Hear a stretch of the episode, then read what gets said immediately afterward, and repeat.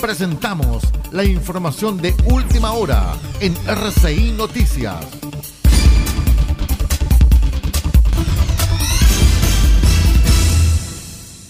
Buenas tardes, revisamos el boletín informativo al mediodía. Durante todo el periodo de pandemia, Fundación Integra realizó un importante incremento de recursos para la entrega de material didáctico y fungible a la, de calidad a los miles de niños que forman parte de la entidad de la región y el país. Esto se ha podido realizar gracias al Plan de Educación a Distancia y al fortalecimiento de recursos, especialmente durante los últimos dos años, lo cual ha permitido desarrollar una serie de elementos contenidos educativos. De acuerdo con José Manuel Readi, director ejecutivo de Fundación Integra, el incremento presupuestario tanto en material didáctico y fungible ha influido directamente en la posibilidad de ofrecer más y mejores oportunidades de aprendizaje para que los niños que asisten a salas, cuna y jardines infantiles de la institución lo hagan en forma. RCI Noticias es para todos.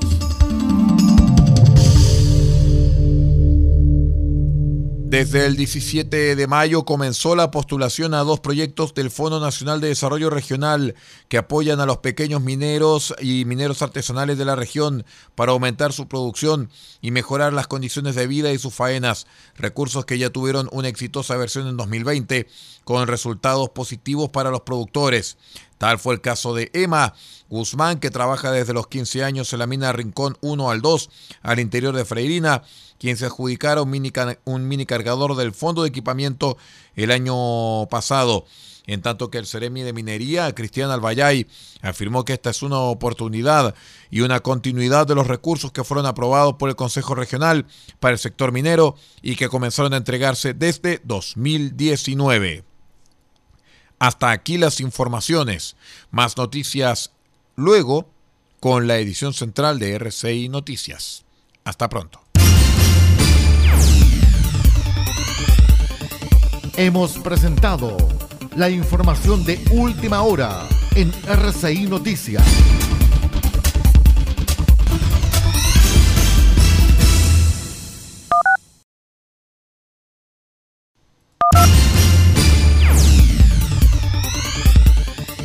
Presentamos la información de última hora en RCI Noticias.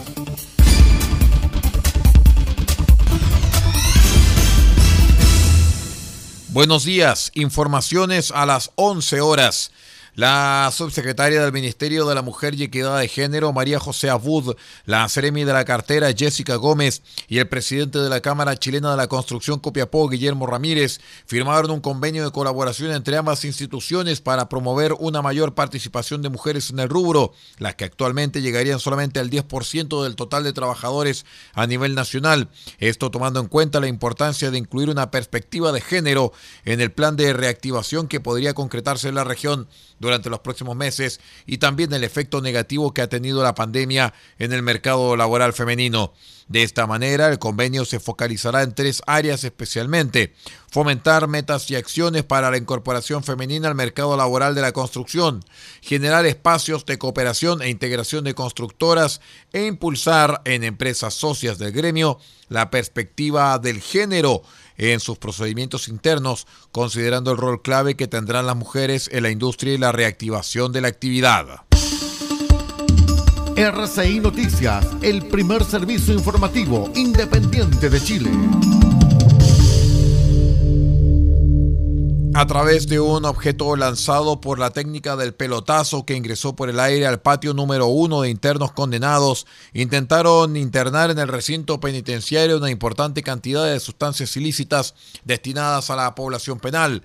La operación fue frustrada por personal de la cárcel, quienes se percataron del hecho.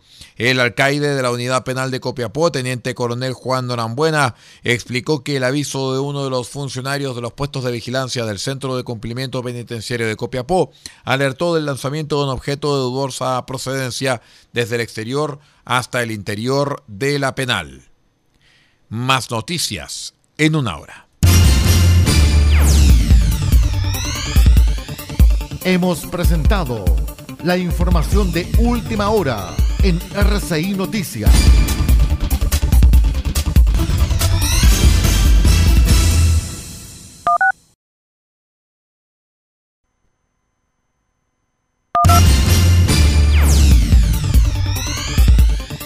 Presentamos la información de última hora en RCI Noticias.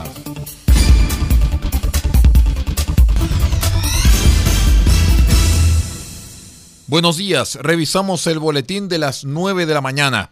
El Tribunal de Juicio Oral en lo Penal de Copiapó condenó a Luis Felipe Esquerra Muñoz a la pena única de 20 años de presidio efectivo en calidad de autor de los delitos consumados de robo con violencia e intimidación y robo calificado, ilícitos perpetrados en diciembre de 2019 en la ciudad. En fallo unánime, el tribunal integrado por los jueces Sebastián del Pino, presidente, Alfonso Díaz y Mauricio Pizarro, redactor, aplicó además a Esquerra Muñoz las accesorias legales de absoluta, perpetua para cargos y oficios públicos y derechos políticos y la inhabilitación absoluta para profesiones titulares durante el tiempo de la condena, más el pago de las cuotas y las costas de la causa. Independencia y fuerza informativa. RCI Noticias, el noticiero de todos. Encabezado por el subsecretario de Justicia Sebastián Valenzuela y las secretarias regionales ministeriales de Justicia y Derechos Humanos de Antofagasta eh, Paula García y de Atacama Margarita Contreras, se dio inicio a la primera de tres jornadas de capacitación en línea sobre justicia restaurativa organizadas por el Ministerio de Justicia y Derechos Humanos. Estas jornadas de capacitación contarán con destacados expositores, quienes abordarán temáticas como la justicia restaurativa y sus aspectos conceptuales, recomendaciones internacionales y experiencia comparada, así como también la experiencia nacional de las mesas regionales implementadoras del piloto de mediación penal juvenil. Estas jornadas estarán orientadas a representantes de las instituciones que conforman las mesas regionales como el Ministerio Público, Defensoría Penal Pública, Corporación de Asistencia Judicial, Poder Judicial y Ceremis de Justicia y Derechos Humanos. Más noticias luego en una hora. En RCI Medios comienza el satélite de la Voz de América y Buenos Días América. Hemos presentado la información de última hora en RCI Noticias.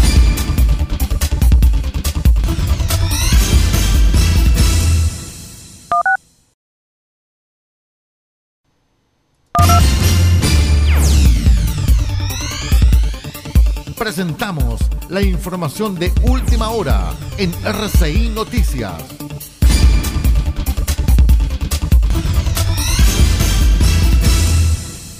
Buenos días, revisamos las noticias a las 10 de la mañana.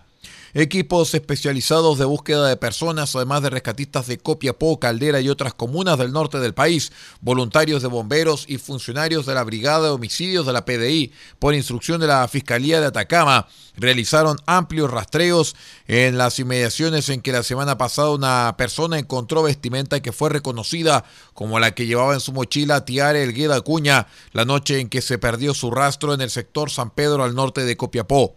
Durante cinco días, los equipos rastrearon zonas planas, piques mineros y dunas del sector Sierra Lechuza con la finalidad de realizar una minuciosa búsqueda de alguna evidencia que permita obtener antecedentes relevantes que lleven a establecer el paradero de la joven. Junto a ustedes, la red informativa independiente del norte del país.